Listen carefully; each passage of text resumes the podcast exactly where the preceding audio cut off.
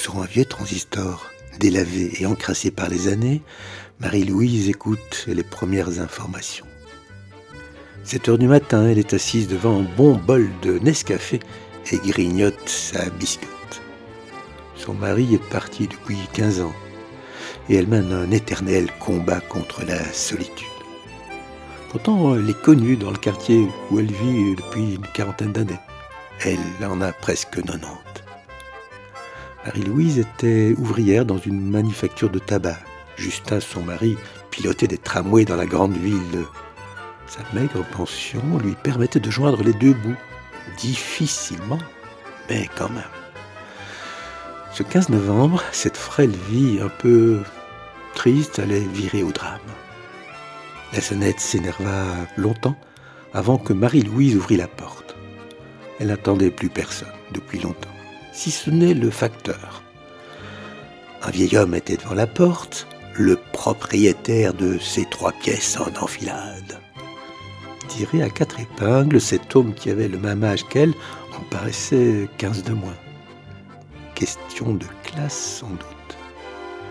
Euh, Marie-Louise, voilà, je ne sais pas comment dire, mais excusez-moi, j'ai décidé de vendre la maison. Je suis trop vieux pour m'occuper de toutes ces paperasses et je vais oublier cette maison qui me, qui me donne du souci. J'ai apporté une affichette à vendre.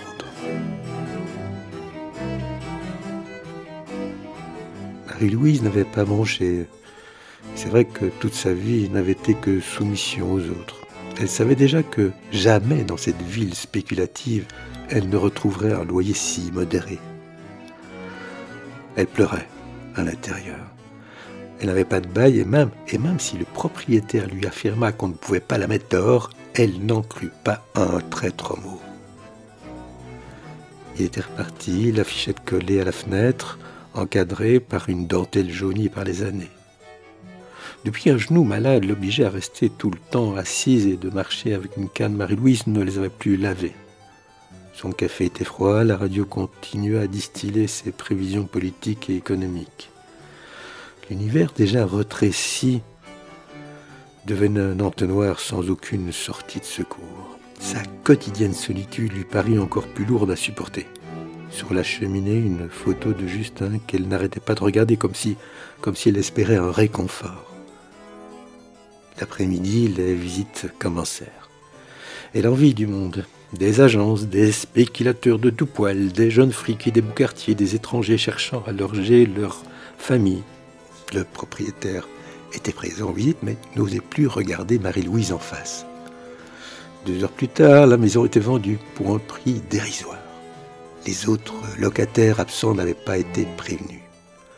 La nouvelle propriétaire était bien connue dans la rue où elle y tenait un magasin d'électro. Rencontrant par le biais du magasin beaucoup de monde, elle était parvenue à acheter beaucoup de maisons en forçant la main aux vieux proprios qui allaient finir leur vie dans des homes plus que sordides ou avalés par la maladie du désespoir. Quelle ne fut pas la surprise quand, quelques jours plus tard, la nouvelle proprio va annoncer avec une froideur de cloporte qu'elle remettait la maison en vente pour quatre fois le prix qu'elle l'avait payé et que Marie-Louise avait deux mois pour faire sa dernière valise, celle qui conduit tout simplement au mouroir. Eh ouais, une maison vide se vend plus vite.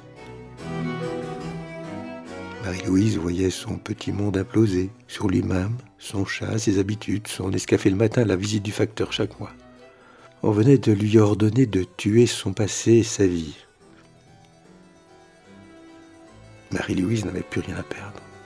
Elle proposa à cette spéculative proprio une tasse de café, tout en versant dans sa tasse un peu de morora. Quelques minutes plus tard, Marie-Louise se tordait de douleur dans la cuisine devant la fielleuse femme. Son agonie fut brève. Quelques jours plus tard, une voiture de police arriva chez la proprio, Madame Deveau. Madame Deveau, vous êtes en état arrêté. Mais vous êtes fou, répondit-elle. Lisez alors euh, ceci, répondit l'inspecteur.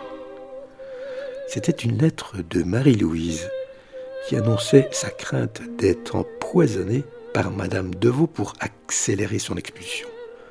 Le docteur avait conclu à une banale crise cardiaque, mais dix jours plus tard, le notaire à qui Marie-Louise avait confié la lettre avertit la police. De plus, par un habile stratagème de Marie-Louise, on retrouva sur la boîte de mort orale les empreintes de Madame Deveau. Celle-ci fut emballée directement vers la prison la plus proche. Elle fut condamnée à 15 ans de travaux très forcés. Ces maisons furent saisies par l'État pour en faire des logements à bas prix. Depuis ce jour, le quartier a retrouvé ses petits vieux. Marie-Louise en rit encore.